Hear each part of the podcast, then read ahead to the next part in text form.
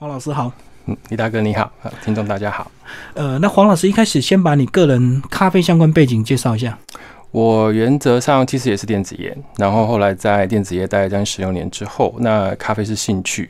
接下来呢是想说，在电子业的学到的经验，我想要把它做在创业的部分。嗯，那刚好呢是大家常听到，就是说想要把兴趣跟专业要能够结合在一起。那其实我之前在电子业的时候呢，是掌管了很多比较大型的专案。嗯那其实从不赚钱的到赚钱的，原则上我都做过。嗯，所以其实想要把那个经验呢，直接把它转到我想要创业的部分。那刚好咖啡对我来讲，一开始是喜欢到熟练，所以我会觉得就是说，都有都是产品的概念，应该也有办法可以做到赚钱的一个地步。所以原则上，我从教学开始，然后开始把咖啡相关的产品从教学作为原点作为延伸，对，所以原则上创立的脱小咖啡师训练中心，那我有自己的外带吧，那我们其实有贩卖相关的咖啡生呃咖啡豆熟豆，那接下来呢就是大家比较能够耳熟能详的，就是我们有设计自己的咖啡滤杯，黄老师，你讲到说你个人这个从职场退下来之后，成立自己的丑小鸭这个咖啡师训练中心哦，呃，这样算是一个蛮高阶的一个进度。那一开始不是进行所谓的咖啡店的一个创业，那创业多年之后成功，才慢慢有办法变成一个训练中心。那你个人为什么能够呃，在这个咖啡的这个领域能够跳跳级的这么快？我一开始原则上也是跟大家想法都一样，我想要卖一杯咖啡，我想要卖一杯好喝的咖啡。对，可是我发现就是说，咖啡的重复性太高了。其实如果说你去店里面的话，点咖啡这件事情很平常，一定有。可是问题是，你有时候会不知道你要喝什么东西。相对的，我也会想到就是说，如果我开店，那人家也是进来，可是他一定要点我的咖啡吗？他一定要来我的咖啡店吗？嗯所以变成我在实际上要开店之前，我花了将近四到五年的时间。我在台湾，我大概可以说咖啡店我都去过了，嗯然后我想要进去看看，就是说我可不可以找到很特别的咖啡厅。所以原则上，我花四年的时间之后，我我发现就是说，大家都在卖咖啡，大家都在卖甜点。嗯，那如果今天我是一个新人的角色进入到咖啡产业的时候，我不觉我不觉得我会赚钱，所以我才想了，就是说，那我从教学开始。所以你先做进行四年的一个市场调查，到全台湾到处去喝就对了。对，然后你喝不出所谓的差异性，这样子吗？对我喝不出差异性，我只有喝到就是所谓的咖啡。那你说好喝跟不好喝界定点很难，因为如果对我来讲的话，我觉得我好喝的东西，可是相对对有些人觉得说，嗯，他只是可以接受。可是这种东西回应，或者是说我自己的感觉里面，我也会觉得说，如果我开店，我应该也是落到那个下场。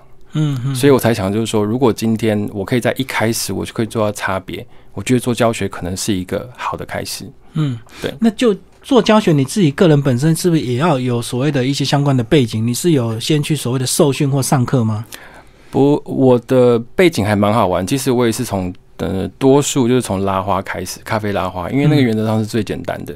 可是当我真正踏进咖啡市场的时候，我发现咖啡拉花不能赚钱，嗯因为咖啡咖啡拉花不是商品，它原则上就是看的。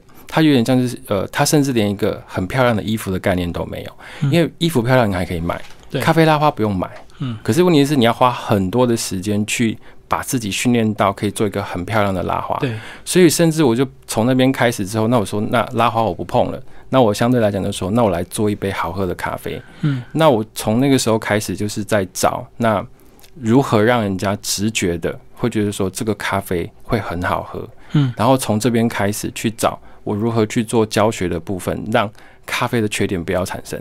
嗯对，所以我的咖啡教学制度是从这边开始的。嗯，对。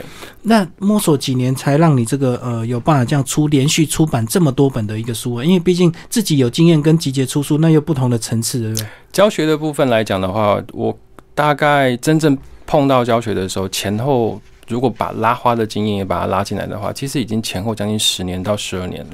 嗯嗯然后实际上在进入到开店之前的话，我又将近花了一年到两年的时间，再去增进自己所谓感官上的客观程度。嗯，对。那之前有一些呃，大概可能知道我的经历，就是说我在美国有做感官评审。那感官评审有一个好处，也是启发点，就是说感官的好与不好，它是有标准的。嗯，对那你现在对我来讲，我只是如何把感官的标准放大，让每个人都知道，就是说原来其实是我也会喝，而不是需要真正受到所谓的严密或是精密的训练，你才会喝。嗯嗯，对。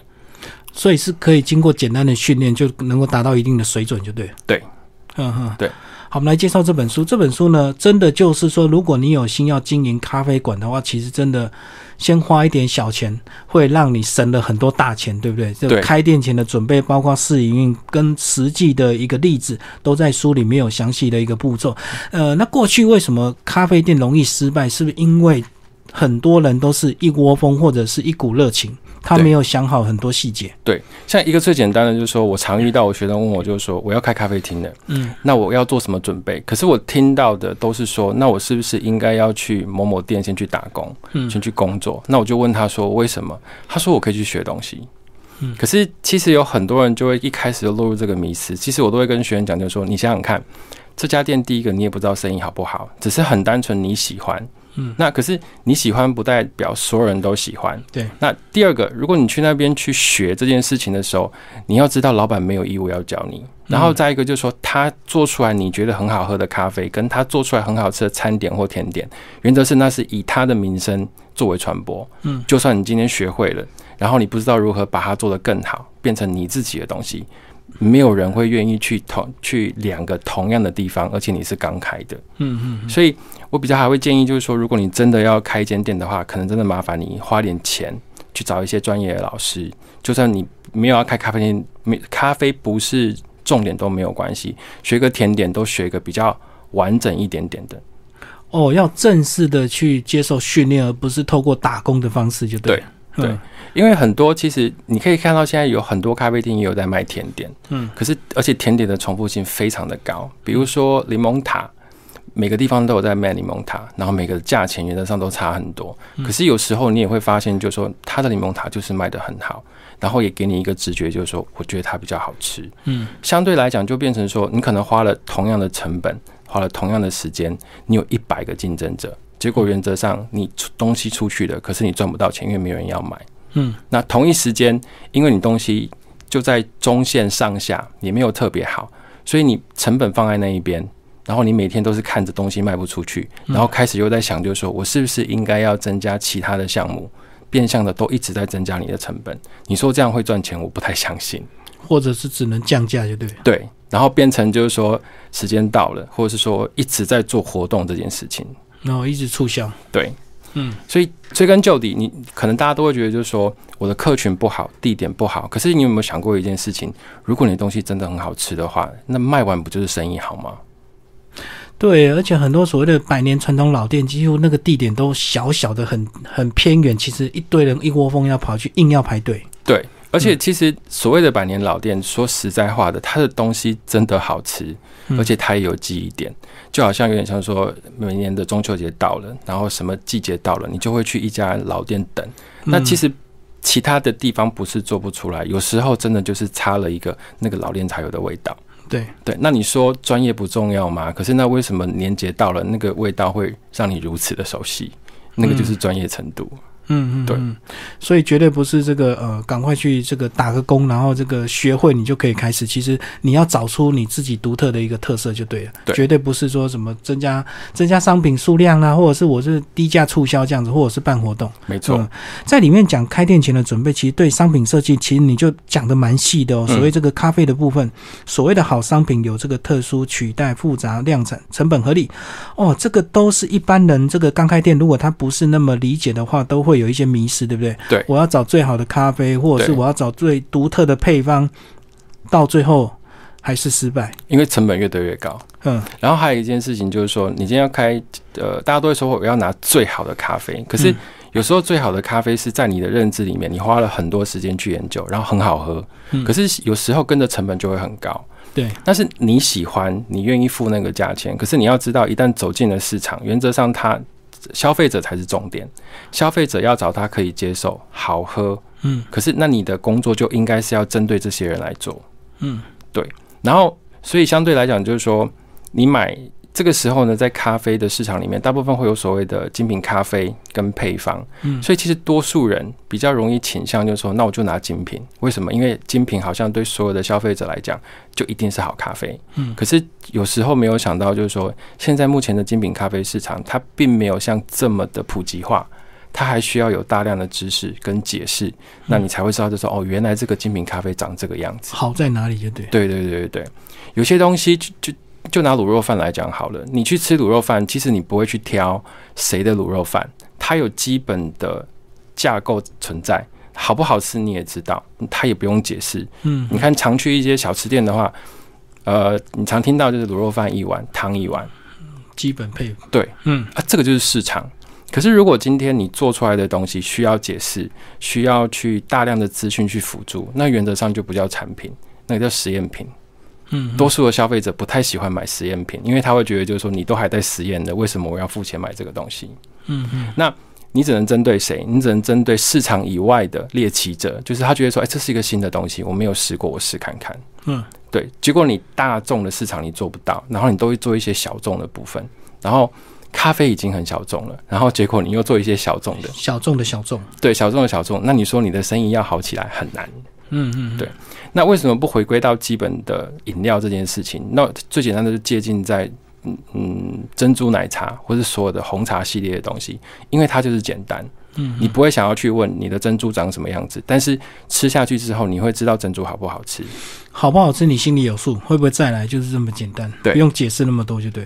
对，哦，所以有时候这个呃刚入门的人就是想要太追求所谓的独特性，所以我要搞一些很很独特一个咖啡豆，甚至里面有讲到所谓的复合配方，我要调很多很多咖啡粉，造造成出我的独特口味，可是到最后这个或呃你每次都要调这个配方，造成你这个品质不一定，然后客人可能嘴巴也挑了。对。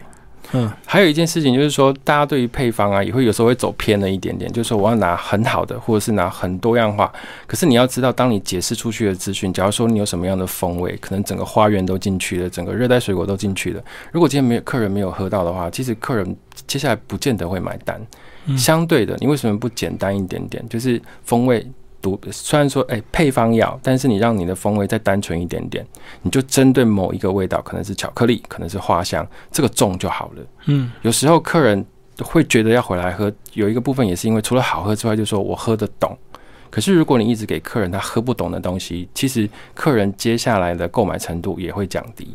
其实我听到这边，我发现你的概念就是追求所谓的踏实这一块，并不是需要曲高和寡，或者是追求所谓的极品咖啡这样子，就是让客人懂，让客人买单，就这么简单。对因为我觉得咖啡就是饮料，他要的是，嗯，你把它想象的再好一点点，就是说经过的人都要来跟我买咖啡，就跟中午如果你今天要去吃饭的时候，那个时候如果今天没有这么多快餐店的话，便当就是进去你就是要点，嗯那你为什么不能先做到这个程度？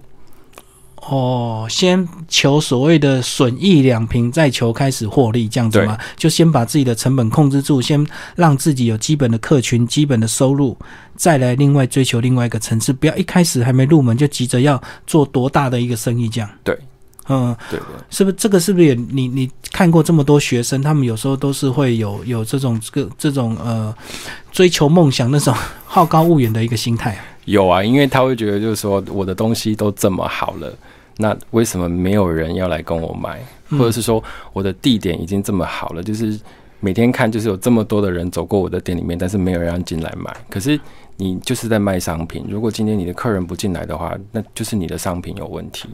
所以你真的要去调的，不是你的活动，不是你室内的装潢，是你的产品到底好还是不好。嗯嗯，对嗯，那好与不好的话，原则上在书里面已经有解释，教你怎么去制作了。好，那第二个部分讲到成本概论，成本概论绝对不是只有所谓的呃你自己的人事成本或者是房租这么简单，其实里面还有隐藏的一个成本的很多的成本。对成本的部分呢，原则上也是像有时候我们在上课的时候，常跟学员在解释的时候，有时候技术啊学得到，反而你大部分学不到是里面的细节，成本就是一个。像很多人都会讲，就是说就很简单的一件事情，付付款这件事情，很多人都会觉得就是说我付款付得完。今天厂商来跟我拿钱的时候，我付得出去，我就没有所谓的付不出去，或是有赤字、红字的问题。嗯，可是如果在一个正常的经营里面的话，你应该要能够先学习一件事情，就是所谓的零库存，每个月的零库存概念。那什么叫零库存？你这个月叫多少东西，这个月你把账结完。嗯，嗯，对你不要拖到下个月，你也不要拖到的多，尽量不要有拖的那种概念产生，因为一旦拖了，你这个月的实际进出，就是你到底赚多少钱、赔多少钱，你根本不知道。哦，有些人会觉得越晚付款越好啊，省利息嘛，对不对？所以给厂商的钱就拖拖拉拉嘛。对，可是问题是那笔钱还是要出去，那笔钱绝对不会因为你拖得越久，然后会变得越少。那可是你有没有想过一件事情，就是说，如果你今天啊，比如说我们要买生豆这件事情，因为我们要烘豆子，生豆这笔款项，原则上这个月如果你没有付完，那下个月你不确定你生意有没有这么好。嗯，所以那你也可以讲说，没关系，我上个礼拜有赚钱，所以我可以 cover 得住这两个月的生豆。嗯，可是这不对啊。那如果今天你开始有员工了，那你开始有所谓的呃奖金制度，或者接下来就是利润制度的话，那你是不是变成你这个利润都是假的？嗯，因为实际上当所有的成本都出去的时候，那你是不是变成就是说你认为有的利润，结果一整年这样算下来的话，结果是零，甚至是赤字。嗯，那更不要讲，就是说，如果明年你要做任何填新的设备，或是给你的员工训练，这是不可能发生的事情。哦，因为你的延迟付款，你会以为你这个月是有利润，对，只是因为你的货款没有付光而已。对，当下个月生意不好的时候，你就变成亏损，而且额外还要再拿钱出来贴上个月的货款。对。所以这也是你教导这个刚开始入门的时候，不要玩这个所谓的商业技巧，不要把它单纯一点。我觉得那个不算商业技巧，而我我觉得那个应该是说，当你有既定的 base，我觉得除非你真的跟厂商已经谈好，那厂商就说那我是固定什么时候付钱，就另当别论。嗯，可是如果在一开始你的客群也不稳定，你的厂商也不稳定，那接下来你你现在一直为了只是好让你的营业额很好看的情况之下，然后你去延迟付款，然后让你觉得好像。你都有多余的钱赚到钱就对，对对对对，然后到最后都没有，因为你钱还是要付出去。嗯嗯，对，只是拖延比较久而已，没有用。了解了解，所以这个呃初学者刚入门的话，其实就不要太 care 那种晚一个月或晚两个月的一个差别，就对对，专心把产品做好。对，没错。好，这个是我们讲到成本的部分。那刚里面有讲到过期品也是成本。那很多人一开始会为了量大便宜折扣，所以他会一次把量较大一点，对不对？对。到最后可能生意不好，就造成过期。对，因为过期品，当你要做东西，我们讲一个简单的就好，就是呃甜点或者是咖啡熟豆也是一样，过期原则上一定过期，味道会有差。对。那一开始的时候生意很好，那你可能叫多一点点。那可是。这个东西也会牵扯到成本，你会觉得说，我现在把东西都叫进来，赶快卖一卖，我钱就进来了，而且我成本是固定的。嗯，那我可以不用去分担，就是说我下一次再再买生豆的时候，或者下一次再买我的原物料的时候，你的成本会有浮动。嗯，可是如果今天用不完怎么办？那你接下来的产品开始就会有问题，那你影响得到的是谁？影响到是你的客户对你的信任程度。嗯，那接下来客人就会觉得就是说，诶，味道怎么怪怪的？我等你好的时候我再回来。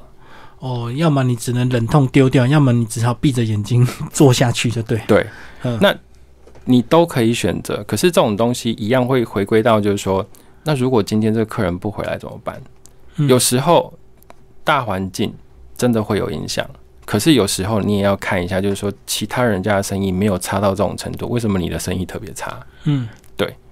那你是不是在某种程度上，你的品质其实没有把关的这么好？那相对来讲，你就莫名其妙、无形之中，你的客源就再也不来了。哦，就是原原物料的控管也是非常重要。对，呃，那后面还有一个非常重要，就是我们一般人就会觉得地段地段到底地段重不重要？那是不是地段好，租金就一定贵？那地段如果烂，生意烂，租金就便宜？是不是就这么单纯呢？没有诶，我我我们之前我当时在在台北找店的时候，其实我也有这样的想法，我也想要找好一点点的。可是那个时候其实。呃，地段的租金原则上都不便宜的。对啊，当然。对，那再加上就是说，呃，地点这种东西不是绝对值。那如果今天真的要好的话，那我们讲一个简单的，像现在捷运已经这么密度这么高，那你也可以去看附近的店家，他他的生意也不是都那么好。不是每个捷运站旁边的店面都好，就对。对。然后接下来就是说，当你的假如说你真的东西也好。产品的名声就是越做越好，很好喝，很好吃。可是你也要想到，就是说你接下来的人力，你你可以负担吗？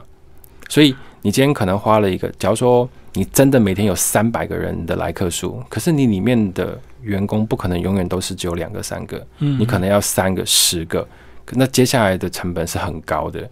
所以你的地点给你带来的东西不是赚钱，而是原则上就是无止境的消耗。对对对对对，那。所以相对这样子来讲，如果今天你对你的产品很有兴趣，那你为什么不找一个你可以负担得起的？那再来一个就是说，找寻地点的差异性里面，不要太贪图所谓的单纯人潮，你要去看你的产品针对的客群是谁。如果你像我们是走外带吧，那你应该是要走上班族比较多的地方。是啊，那既然你走外带吧，你也不要贪图是我的装潢要多漂亮。你你有没有想过，你就是既然你已经是外带吧，你做那么漂亮干嘛？你觉得你的客人真的会停留在你的地方超过五分钟、十分钟？是拿到饮料之后哦，他拿到饮料他就要走啦。对对对啊，那我知道现在有一些就是像王美店，可是你要知道，这变相来讲的话，你觉得他是因为生意生意不好才要做王美，还是生意很很好继续做王美？他不就是为了要让人家有更有记忆点吗？嗯。可是问题是，如果你的产品这么好，你为什么还要需要多的东西去做记忆这件事情？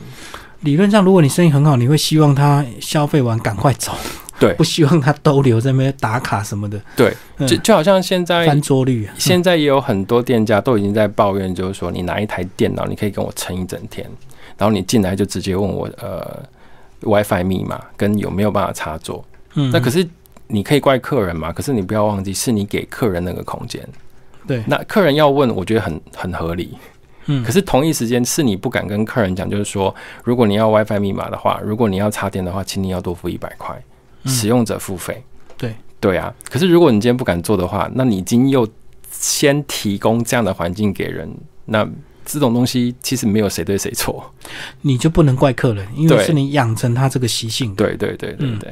那如果你明明确标示之后呢，有些人愿意，有些人当然就会留掉了。反正就是只要这些留下来的人愿意，如足够你支撑每个月的营运，你根本就不用担心那些一杯咖啡要做一天的人。对，没错，还要充电，还要 WiFi，对对对对对，所以这也是有店面的一个痛苦。店面太大会聚集很多众人，那店面太小的话，有些人坐进来不舒服。哎，像你这定位就很清楚啊，你就做外带吧。对，我都做外带吧。所以像很多人都问我说：“你为什么做外带吧？”很简单啊，因为其实我我不想要招呼客人。然后做咖啡店还有一个很很奇怪的迷思，就是你要跟客人打交道哦，不然人家会觉得老板难搞，是不是？我我其实我有点不太懂，可能我真的是从电子业的概念出来的。那我觉得说，我的重点只有把商品好的给你。对，如果你有问题的话，你可以申诉我，或者说你觉得我东西不好。可是讲真的，我我不知道我要跟你打什么交道。嗯，那东西好了，那你就离开了。我要如果今天我要跟你聊天，那我的员工还要跟你聊天，那你有没有试想过，就是说那？员工聊天的过程当中，薪水啊谁要付？那个也是成本啊。对，那也是成本啊。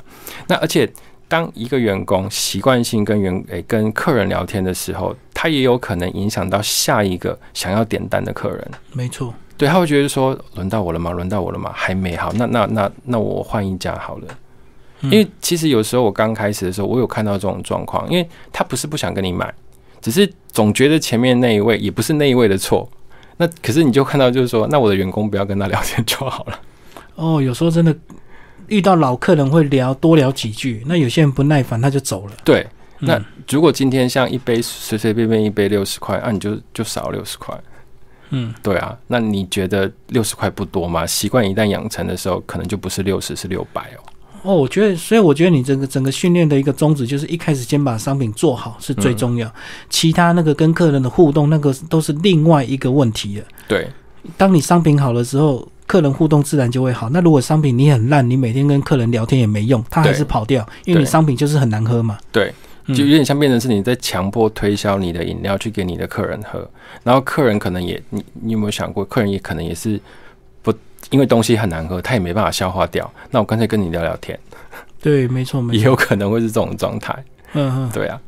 好，下一个章节讲到这个试营运跟试营运，这个也是有一些技巧、人力的配置啊，包括找个哇非常商业的行为哦，找出现金跟利润的最佳时机点。嗯，哇，因为试营运原则上有一个很关键，就是所谓的营业时间。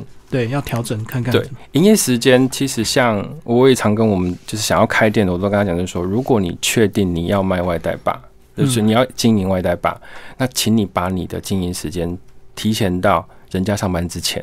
我曾经有遇到很很多呃，也是朋友，然后也是学生，他你假如说我要做外带吧的话，他居然九点才开门。哦，第一波的上班早就赚不到了。李大哥，你有没有觉得，如果今天你九点开门，我干嘛要去跟你买？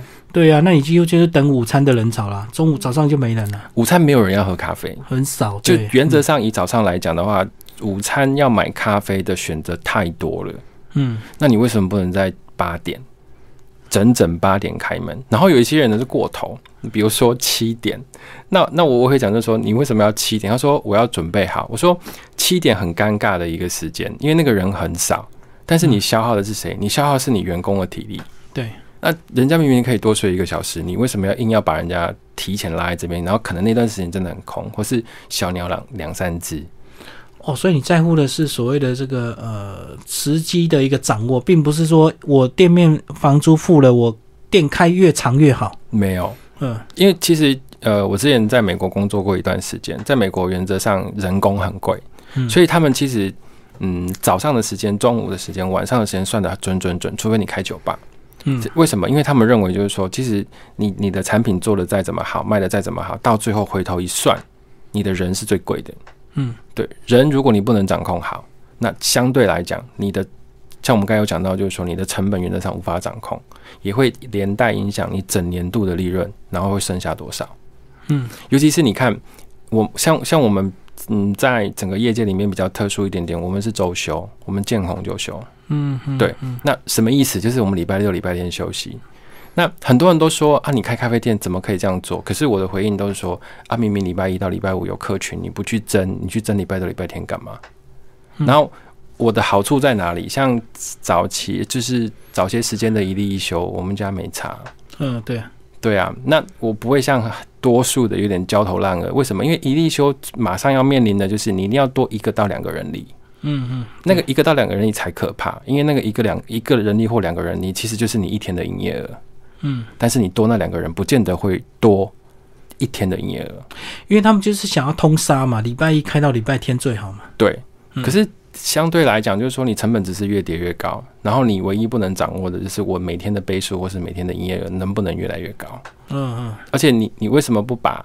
当然，这是如果以业主的经营方向来看的话，其实我可以省很多钱，我不用给你加班费，然后你上下班也比较安全，那比较没有多出来的事故。嗯那那你的员工也会觉得说，嗯，我觉得在做这份工作里面，如果他真的很喜欢咖啡，他就是一个正常的工作。可是如果你今天把整个时间拉长到整个礼拜，甚至没有休息，甚至是排休，那他会觉得说，他只是一直在做类似像血汗劳工的概念，或者是一直煮咖啡，有客人跟没客人的差别。那实际上他也没有办法去想，就是说，那我现在在做这个工作，那我接下来还有什么样的一个发展？对我懂我懂。你保持它的弹性，它反而会做得更长久，因为它六日很好安排，大家也很乐意一到五拼命的工作，六日轻松这样子。对对对而不是无限制的一直为了这个营业额，然后一直这个卖咖啡，然后一直反复这样子。对，没错。哦好，哇，这个一开始你就有这样的一个自信嘛？因为一开始没自信，当然是希望营运时间越长越好啊，多卖几杯是几杯啊。其实我刚开始要这样做的时候，我其实没有自信，因为、嗯但是有一个很关键的，就是说，呃，应该是在电子业里面学到的。我觉得工作一段时间之后，你真的要休息，你要让你的脑袋要清楚一点点。可是如果你今天你不让你呃自己休息，也不给你自己时间休息的时候，你的脑袋会很空洞。所以我变成就是说我先压了这一点，就是我我只做我就是礼拜一到礼拜五开店，嗯，对，试试看。那自然而然，我就会从礼拜一到礼拜五里面，我就尽全力的去想，如果我今天有基本的量，比如说我我做了一个月、两个月、三个月下来，我真的已经有基本量，那也就意味着就是说我的产品没有问题，但是还有呃加强的空间。那我接下来应该要怎么做？嗯，对，从这个地方去发展，然后去加强，会远比你把人力分散到礼拜六、礼拜天，我觉得还会再实际一点点。嗯嗯对对对。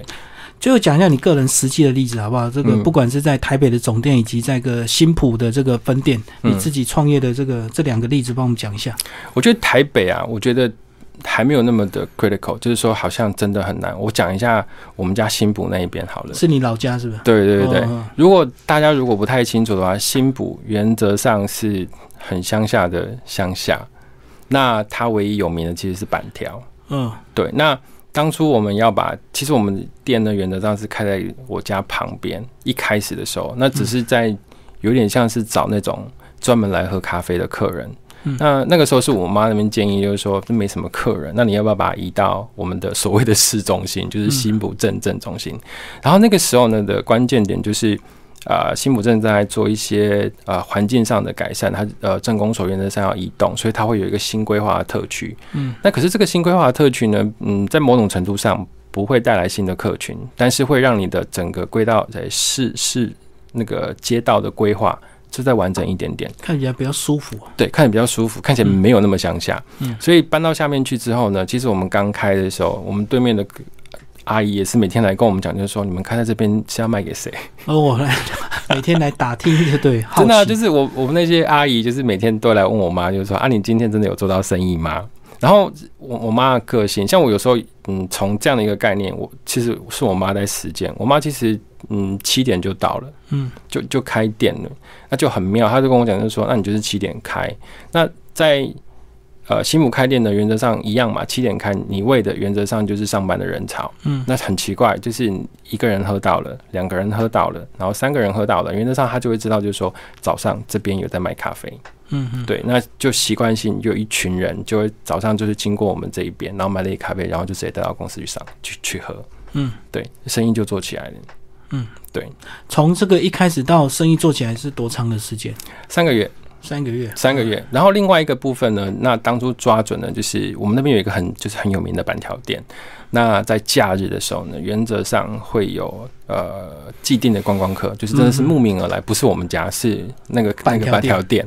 那我那时候抓的一个点呢，就是说只要你经过我的店，我就有机会。我懂。对，所以也就意味着就是说，啊，很多人说，那你只能做礼拜六、礼拜天呐。可是我看准的是，如果今天我在这一些人潮里面。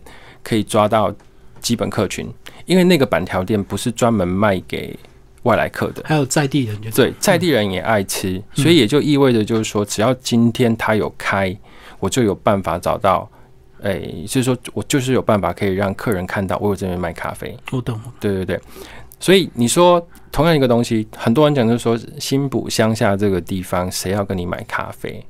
因为他们会认为就是说没有人在这个地方是没有喝咖啡的市场，可是。第三个我看到的东西就是说，新浦原则上也有两家 Seven Eleven 跟两三家的 Family，就是全家便利商店有在卖咖啡。对，那这个东西对我来讲，你都有在卖咖啡，为什么我不能卖？理论上一定有喝咖啡的人呢，对，是因为你没有开店，这些人不会出现嘛？对，所以当这些东西已经帮你在制造客群的时候，我就认为就是说我既然主打我的产品比较好，那我也在台北已经有做到就是说好的口碑。那我拿来乡下试看看，所以你定价是跟 Seven 的他们的定价一样吗？我我我定价比 Seven 还要贵一点点。嗯，那当初的定价贵一点点，是因为就是说，其实一个很好玩的心态，我就已经认为我比较好。嗯，那我也可能会在杯数上会因为地区上的限制，可能不会那么多，那我就要从价钱里面去增加来平衡我的支出。嗯，结果我们做出来的价钱。原则上都比呃 Seven 还是 Family 的都要贵十块到二十块，还是有人买单。嗯嗯，对，而且不是那种一一杯两杯，是有固定的客群来买单。而且你们增加之后，其实自然就会比较嘛。对，反正你不管是贵五块十块，一般人总是会先喝看看嘛。对，那如果难喝，当然这辈子就不喝了嘛。那如果好喝的话，它也许就变成一个固定的一个回流客。对，然后接下来除了有回流客之外，你看接下来因为你的咖啡好喝。那你的豆子我可以买看看，哦，周边的就对，所以光是而且有一个好处就是说，我们像我们开始讲到的东西，我们是卖配方，所以相对来讲的话，这个配方一旦被大家接受，我们成本原则上是共用的，嗯，所以基本上有卖咖啡，然后配方也卖得出去，其实基本营业额就起来了，嗯嗯，对，所以现在一直还在营业，就对，对对对，一直还在。然后这样子讲，就是平常也开，假日也开，跟着板条店。哎，跟着板条天休息，板条天原来是礼拜五休息。哦，对对对对，然后我我妈本身还有休息啊。所以说，只要他开门的话，总有一两个会来喝看看，就对。对，其实很多人也是这样策略啊。这个一家名店在这边周边的，一定会有人开一些不一样的店，想要去顺便吸收这些溢出来的客人。对。那只要你东西好就没有问题，对，所以我当初就抓这个点，而且好玩的地方就是说，我们开了三个月之后，同一个时间，第四个月、第五个月，在我们家那个地方开了四间咖啡厅，哦，马上就跟上了，就表示效果出来了嘛。对，嗯，我们算是那种领头羊，然后一开始他们也是觉得说，嗯，应该做不起来。而且我们当初租的那个点，其实换了很多家的东西，从饮料、臭豆腐、小吃一直都做过失败。对对对对对。然后我嗯们现在园子做的还还算不错。可是你喜欢这样集市的感觉吗？有些人很讨厌的，我开了你们一直开，结果大家就分散了。哦我我没差哎、其实应应该是说我对我的产品很有信心。嗯就是如果你今天要开咖啡，我觉得我会有一种想法，就是说我不认为你会卖的比我好。嗯那相对来讲，那如果今天我的客人，或是觉得说我的客人不见得跑到你那边去，我觉得是我产品还可以有改善。我懂。所以他如果要开在你旁边，理论上他要开个甜点店，嗯，他才有可能喝你的咖啡去带他的甜点，就对这样才能够相辅相成。他如果硬要跟你拼咖啡的话，其实他会比较吃力。对。嗯我们真的在做一些，像我刚才有讲过，的说电子业的概念，电子业的概念把它放到产品啊，有另外一个东西是多数在开店的没有具备的，就是速度跟品质。嗯很多人都会认为就是说快没有品质，有品质就不可以快。可是，在电子业不是，在电子业原则上就是说，当我今天要出货的时候，你就是要按照那个时间给我，然后按照我给你的开出来的规格数给我。就全部照讲好的条件就对。对，嗯所以原则上我们快，但是我们品质有。对可是多数的店家，像像我们现在以新埔那边的话，都是开咖啡厅，所以人客人一旦变多的时候，原则上就会来不及。嗯等对他们来讲，好像说，那你就是要等，因为我我的东西很好。可是，在我们家没有，就是你要就是在既定时间，可能一分钟到三分钟里面，你就是可以拿得到。嗯，相对来讲，大家久了，就算你今天你的东西再好，可是我不想要等很久。那我为什么差不多的东西，或者是说他那边又快又好，那我为什么要花时间在这边等？我的哦客群就拉出来了。所以就是要有所谓的标准作业流程，就对。对，嗯嗯嗯嗯，让客人在一分钟、两分钟之内拿到他想要喝的咖啡。对，嗯在在我觉得在任何地方都一样，餐厅也一样。餐厅在在我的认知里面，就算你今天是米其林，他也不会跟你讲，就是说你就是要等三个小时，不然你吃不到我最好的东西。嗯嗯嗯，我从来没有看过一个餐厅是以慢为原则的，原则上都巴不得就是出餐出快一点点，那好吃吃完下一轮。对对，那我没有看过，就是说就尽量慢，尽量慢，尽量慢，我要让你慢慢品尝。理论上一定要有一个标准作业程序、啊。对就算你慢，你也要慢的一个标准，你不能慢过头嘛。对，没错。嗯，嘿，最后再帮我们讲一下，如果说这个听众朋友读完你这本书，他们有一些想要实际上课的话，你那边是不是有提提供一些授课的一些实际的一个课程？我们这边原则上都是教所谓的重组技巧。嗯嗯，，对，所以原则上我们比较着重的就是说，当你会把呃咖啡豆烘好、咖啡冲好，嗯其实你都已经具备了开店的基本能力。嗯那接下来呢，原则上应该是心理上的状态，比如说你你都已经会煮了，可是很多人都说我不熟悉。那可是我觉得你都已经会煮了，那跟你不熟悉有什么关系？嗯，熟悉其实理论上抄一一个礼拜就熟了啦，这个只要刚开幕一个礼拜抄下去之后就很快了。对，那我问你为什么会不熟？除非你不会煮。嗯，如果今天你会煮，那每一个动作都是会构成煮好喝的基本条件，那怎么会不熟悉？嗯嗯嗯，对啊，哦，对，不熟悉是因为不会做才会不熟悉才会慢嘛。对如果你会的话，其实理论上一定有一个标准时间是可以做得出来的。对，所谓的会跟你会做得很好，是你知道要拿什么东西，能知道要拿什么东西去配合你接下来要去做的每一个动作。那如果今天你都会了，表示你每一个东西你都知道啦。那接下来就是有熟练度，而不是熟悉不熟悉而已。对对对对，因为如果你熟练的话，你可以同时煮很多杯咖啡，就是这个先放什么，那个再放什么，这样的一个差别。对对对对对，没错没错。嗯所以我我觉得，当你真的所谓的技术会了，你会煮了，那速度我觉得接下来只是越来越快，然后也没有所谓熟悉的问题。对对对，我看到很多人很厉害，是因为他可以同时做很多事情，他知道时间的分配嘛。对那如果你不熟的话，其实你照流程从头到尾煮一遍，还是煮得出来啊，对对对，不可能多慢呢、没错没错。今天非常感谢我们的这个黄灵芝老师。